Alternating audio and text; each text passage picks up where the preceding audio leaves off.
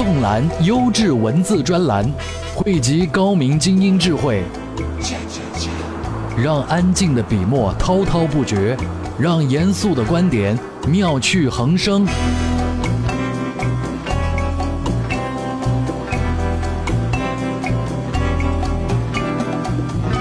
恰恰恰，欢迎收听专栏精粹。专栏精粹，我是老彭。各位，现在除了每天准时锁定收听之外，还有一个渠道可以找到我们，那就是关注我们的微信公众号。我们会把每天的节目做成音频链接提供给大家，这样您就可以在任何时间、任何地点，用您最自由、最舒适的姿势来收听我们的节目。毕竟听专栏精粹还是蛮消耗脑力的，所以我们今天一开始就学习如何关注我们的公众号，以及我们今天的话题。把专栏精粹牢牢掌控在您手中？首先，打开微信，点击右上角的加号，选择添加朋友，再选择公众号，然后在搜索框搜索“专栏精粹”，这样您就能找到我们专栏精粹专有的微信公众号。关注之后，根据提示或回复任意文字，您就能牢牢抓住专栏精粹的尾巴。今日话题：为什么非要把广告塞进手机里？英超收视免费时代或将结束？火影忍者完结，相关产业链受损？奥巴马的邻居是怎样卖房子的？专栏精粹为独立思考的经营者服务。上个礼拜五，iPhone 六和 iPhone 六 Plus 正式在国内的市场出现，bigger than bigger 的屏幕也终于用它最合理的方式走进我们身边。那么，为什么苹果手机会要做得越来越大呢？接下来这篇文章的撰稿人解释这个问题的时候，用到了一点歪理邪说，但他最终要跟我们讨论的却是有关于手机广告的问题。专栏文章：为什么非要把广告塞进手机里？作者：百度百家撰稿人王长胜。有一个段子说，苹果为什么出大屏手机？因为屏幕太小，放不下广告。我觉得，这不是个段子。移动互联网，也就是手机，正顺理成章地成为互联网大佬们眼中的一块肥肉。no，应该说是一个美女，妙龄美女。去年，百度花十九亿美金天价买了一个做移动 APP 分发业务的公司——九幺手机助手。腾讯在最近一年多也是玩命推广它的移动 APP 分发项目“应用宝”。移动分发业务算什么呢？当然是广告了。当然，除了移动分发业务之外，移动广告还有一种形式，就是直接把广告放进你手机的 APP 里面。比如你打开三六五日历、澎湃新闻或者墨迹天气等任何一个手机 APP，就会弹出各种形式的广告，或者是直接一个几秒钟的满屏广告，或者上面或者下面有个广告栏，再或者有个按钮点进去之后就是各种促销信息、广告等。这些广告就成了这些 APP 开发者几乎唯一的收入来源。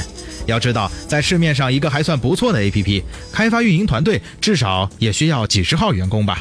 所以在可预见的未来，手机广告市场一定会加速发展。殊不见，手机屏幕也在变得越来越大嘛。就连 iPhone 都推出了4.7寸和5.5寸大屏手机了。为啥？除了好用之外，另一个原因就是好塞广告啊。那么问题来了，这些广告是如何进入你手机的 APP 里的呢？操作很简单。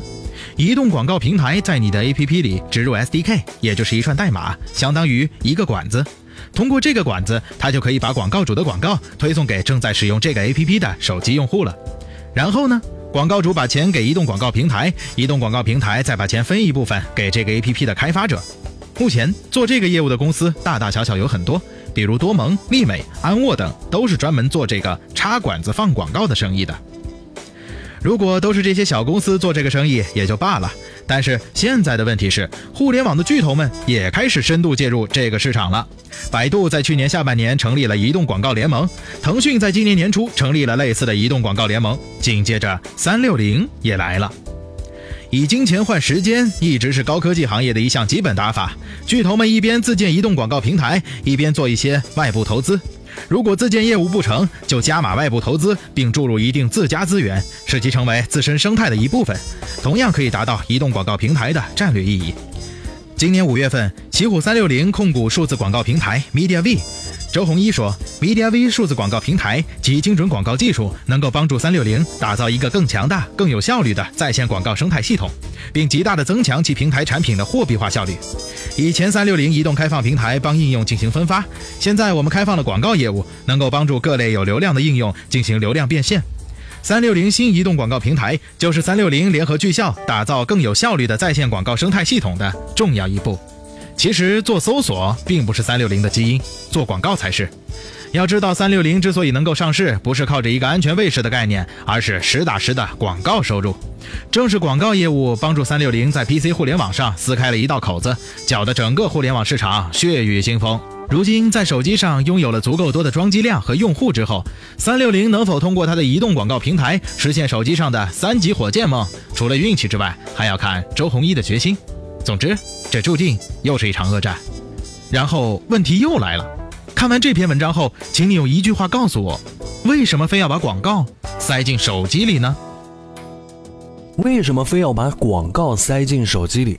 老彭来尝试的回答一下。首先，在互联网和移动互联网的时代，目前依旧只有三种商业方式可以帮助我们变现。第一种就是阿里巴巴所干的电子商务，我提供的服务是卖东西。第二种呢，就是增值服务，也就是我在提供免费服务的同时，另外还有一部分是需要您花钱才能收获的服务，比如说世纪家园。还有一种就是最通常可见的广告了，在电脑和手机里，几乎所有的优质内容都伴随着广告。但其实王长胜写这篇文章并不是为了向我们提这样一个问题，而是在提醒我们：你的手机里面选择了谁的管家系统，也就是手机安全软件，也许就意味着你选择了哪一家的广告服务平台。而不同的平台商，他们做广告的目的不同，于是广告的质量也不同，您用手机的体验也会有区隔。阿里巴巴是为了做电子商务的，你用它的 APP 的时候所看到广告是为了帮助它的卖家来卖东西；而腾讯是做社交软件的，它也做广告，但它的广告不敢牺牲自己的软件用户体验。百度是做搜索的，它会把它的广告藏在搜索结果当中提供给您。原来在电脑上是这样，现在在手机上，您同样也会遇到这个问题。没有广告好不好呢？当然是不好的。比如这个赛季开始，英超的足球迷们很可能就要为自己看的每一场电视转播比赛付费了。原因就是英超的转播商并不把广告当做最赚钱的渠道。专栏文章：越来越难维系的英超收视免费时代，作者：网易副总编严强。如果每个周末收看英超联赛已经成为了你的生活习惯，那么从现在开始，你得再度调整你的生活习惯，因为英超的版权销售结构在中国大陆地区市场又将发生新的变动。最直接的影响就是各大门户网站和各大视频网站每周不断的直播英超赛事，将很难在以后的赛季出现。二零零七至二零零九两个赛季，天盛将英超赛事在中国大陆地区的版权高价收购，让英超在中国大陆也进入付费时代。那一段尝试虽然失败，但稀缺性体育联赛媒体版权价格持续提升，已经是不可逆的趋势。大部分英超球迷肯定不能接受付费收看赛事的习惯，哪怕从社交媒体的各种反馈来看，付费本身不再是那么恐怖可怕的一种挑战。但是通过付费换取的服务能否达到高清流畅的程度？付费购买的服务是否堪比传统电视传播？现在看来还是很大的问号。英超版权的经营者面对的挑战是，既要扩大这项联赛的传播率，又要在商业变化过程中换得更多的收入。新的英超赛季，门户网站将可能从传播渠道中退出，支付更高版权成本的传播方，假如是 PPTV，如何消化更高的版权成本，会是一个复杂的媒体经营话题。无论如何，像英超这样的稀缺性的版权资源，田园牧歌的纯免费时代已经越来越难以维系。卫视平台上，央视体育频道、重庆卫视等，都和英超有过价格谈判，不是无法承担版权价格，就是和地方台赛事挑选以及时段上的冲突，以及版权可能溢出港澳地区等技术问题，导致谈判无疾而终。新英提价和新英从英超购买的六年中国大陆地区版权高昂有关，各种坊间流传，有说新英单个赛季购买价为三千万美元者，也有六年合同三亿美元等说法，和天盛当年三年五千万美元都高出太多。高昂的成本只能通过以各种途径变现而实现转移。版权时代的国际规则已经容不下中国球迷的自娱自乐。听过了这篇文章，老彭想起自己曾经知道的一个说法，是说未来人类在内容生产和销售上的发展将会呈现两个极端方向，一个呢就是让生产者完全靠植入和加载广告来赚钱，另一个就是广告会消失，所有的内容都得付费。具体世界会怎么变，我们只能谈趋势。现在的我们谁也不知道真理是什么样子的，但目前最可怕的就是。英超的免费时代就要结束了。专栏精粹，我是老彭，稍后回来。怎样才能把专栏精粹牢牢掌控在你手中？首先，打开微信，点击右上角的加号，选择添加朋友，再选择公众号，然后在搜索框搜索“专栏精粹”，这样您就能找到我们专栏精粹专有的微信公众号。关注之后，根据提示或回复任意文字，您就能牢牢抓住专栏精粹的尾巴。意见领袖的话题弹药，观点达人的智慧粮草，专栏精粹，全球华语专栏的有声精编。专栏精粹，我是老彭。各位，你们当中有没有人喜欢追电视剧？追剧是一件痛苦的事情。但比追剧更痛苦的事情是追动画片。虽然在好莱坞也有像《好汉两个半》这样已经播了十来年的电视剧，但各位，《名侦探柯南》已经播了二十多年，到现在故事的主线情节还刚开了个头，真是不知道我等屌丝有没有机会看到柯南变回新一的那一天。但是最近日本传来一个消息，著名的动画片及漫画《火影忍者》。漫画部分已经完结了，对《火影忍者》的粉丝们来说，其实这算一个好消息，毕竟你们在有生之年能知道这个故事的结局。但对于《火影忍者》的相关行业从业者来说，这个结局就不那么好了。具体情况是怎么样子？通过这篇文章我们可以认识。专栏文章《火影忍者》完结，相关产业链受损。作者：百度百家撰稿人王立阳。你知道《火影忍者》有多火吗？知道它对国内互联网的价值吗？最简单的办法就是可以先搜下百度指数。根据百度指数显示，从二零一二年一月至二零一四年十月的平均值来看，《火影忍者》的百度指数为五十一万，没有对比就没有参考。同期优酷的百度指数均值为四十九万，京东约三十万，而热播综艺节目《快乐大本营》只有二十二万。这部常年霸占百度风云榜热搜榜的前十位的动漫之作，其影响力可见不凡。而影响力的背后是巨大的商机，围绕火影延伸的产业链早已是国内互联网重要的组成部分。而当火影即将完结之时，相关产业链难免会受损。就像球星处在职业生涯的巅峰时期，商业价值巨大，一旦退役，其商业影响力立马大幅下滑。例如刚刚退役的李娜，虽有余温，但已不火。动漫产业可分为漫画、动画、游戏、周边商品四个部分，而火影忍者产业链已经相当完善了。每一个产业链多少都会遭到一定程度的冲击。首当其冲的是漫画市场，连载十五年的漫画积累了大量跨年龄段的读者。很多人刚接触火影时还在上初中，这个年龄段可能还会看许多其他的漫画。而十年过去了，曾经的青少年变成了成年人。对漫画的热度已然大幅下降。随着进入社会，漫画已不再是生活的主旋律。火影完结意味着一代人的漫画岁月宣告终结，大批量漫画读者流失，对漫画市场是一种损失。不过，更大的损失可能不在漫画市场，而是延伸而来的火影游戏市场。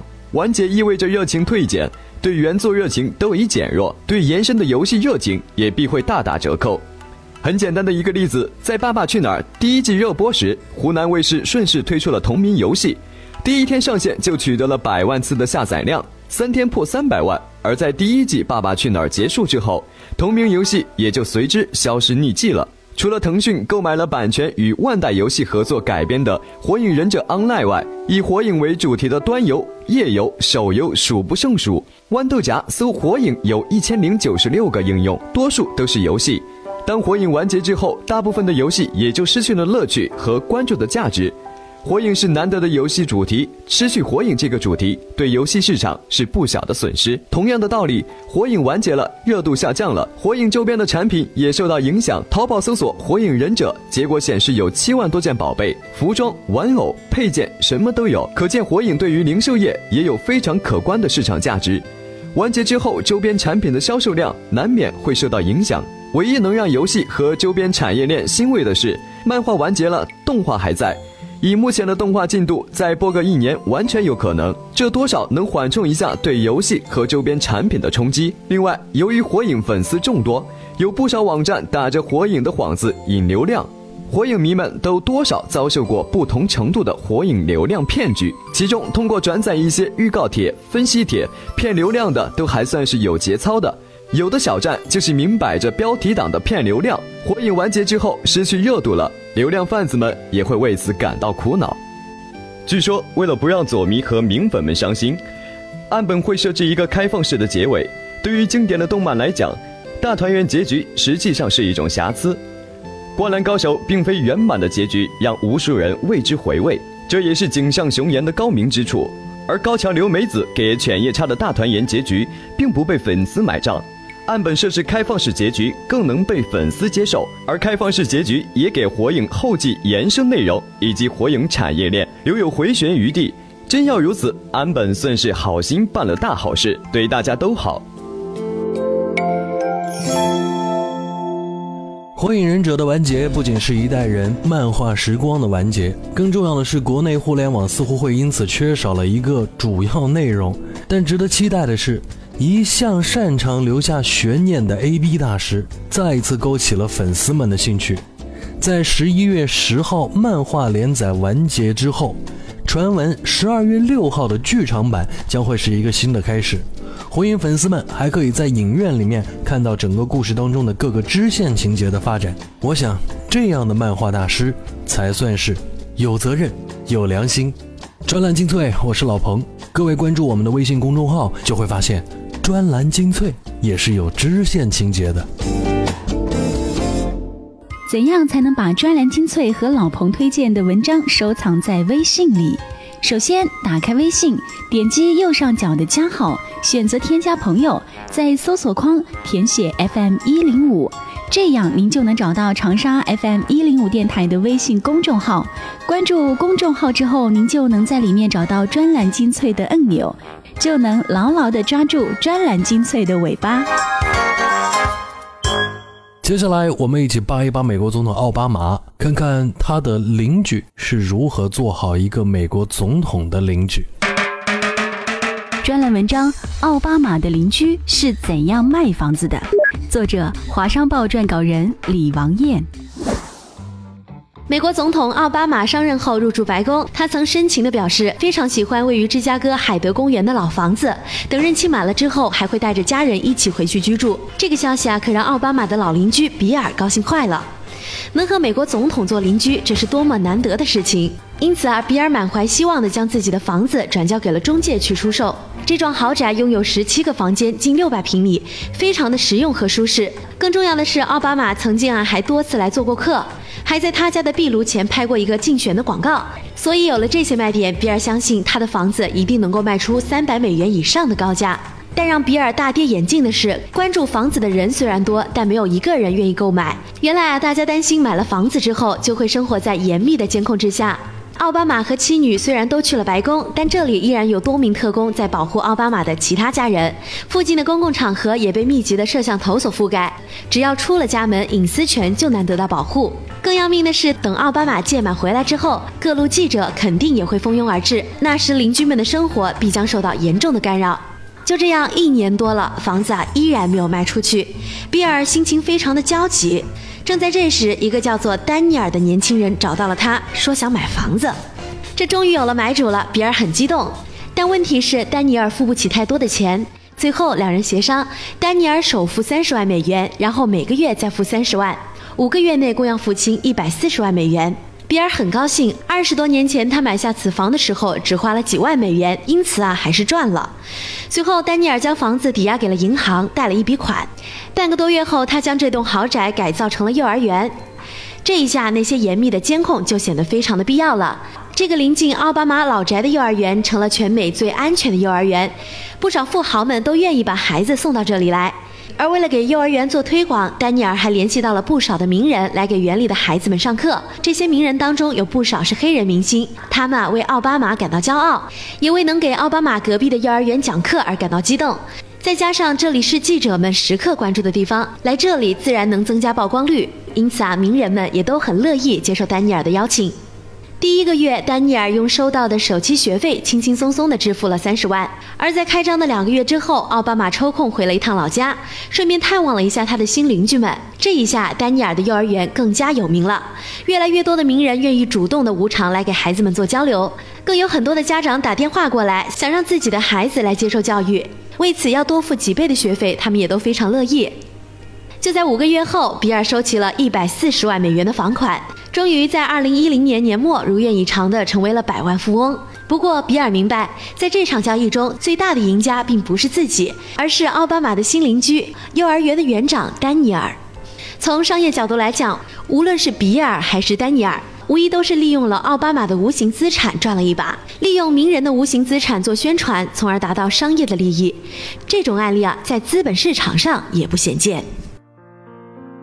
虽然说比尔和丹尼尔都用自己的智慧变成了美好的商业资源，但这当中的商业手法并不见得有多么的奇妙。还是那句老话，做生意我们先谈资源。不管你有多聪明，多擅长管理，但首先你得是奥巴马的邻居。于是孟母三迁又有了新的故事讲解。除了给自己的儿子找一个好的成长环境之外，还有可能遇到总统做邻居。专栏精粹，我是老彭。今天的节目到这里告一段落，明天见。了解你难如登天，我真不在乎再要多少时间。心若倒悬，仍感谢天，我最美的发现。男人婆只是表面，其实你心思细过锦缎陈年。日子久了，就明白，众人中我还是首选。我得承认，男人有时真话连篇，多亏有你处处留了颜面。我有几次心不在焉，将真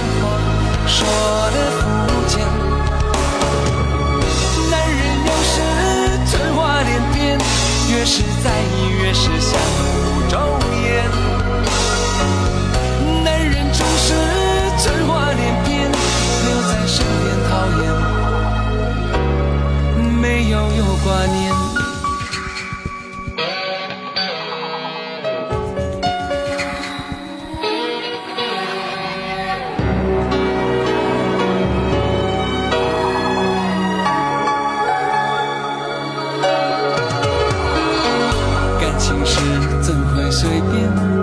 不会将爱恨分合视若等闲。只有你你为我点，让我在你身边。那一年手上的钱，我等着看它是否真的灵验。虔诚的心不改变。是首选。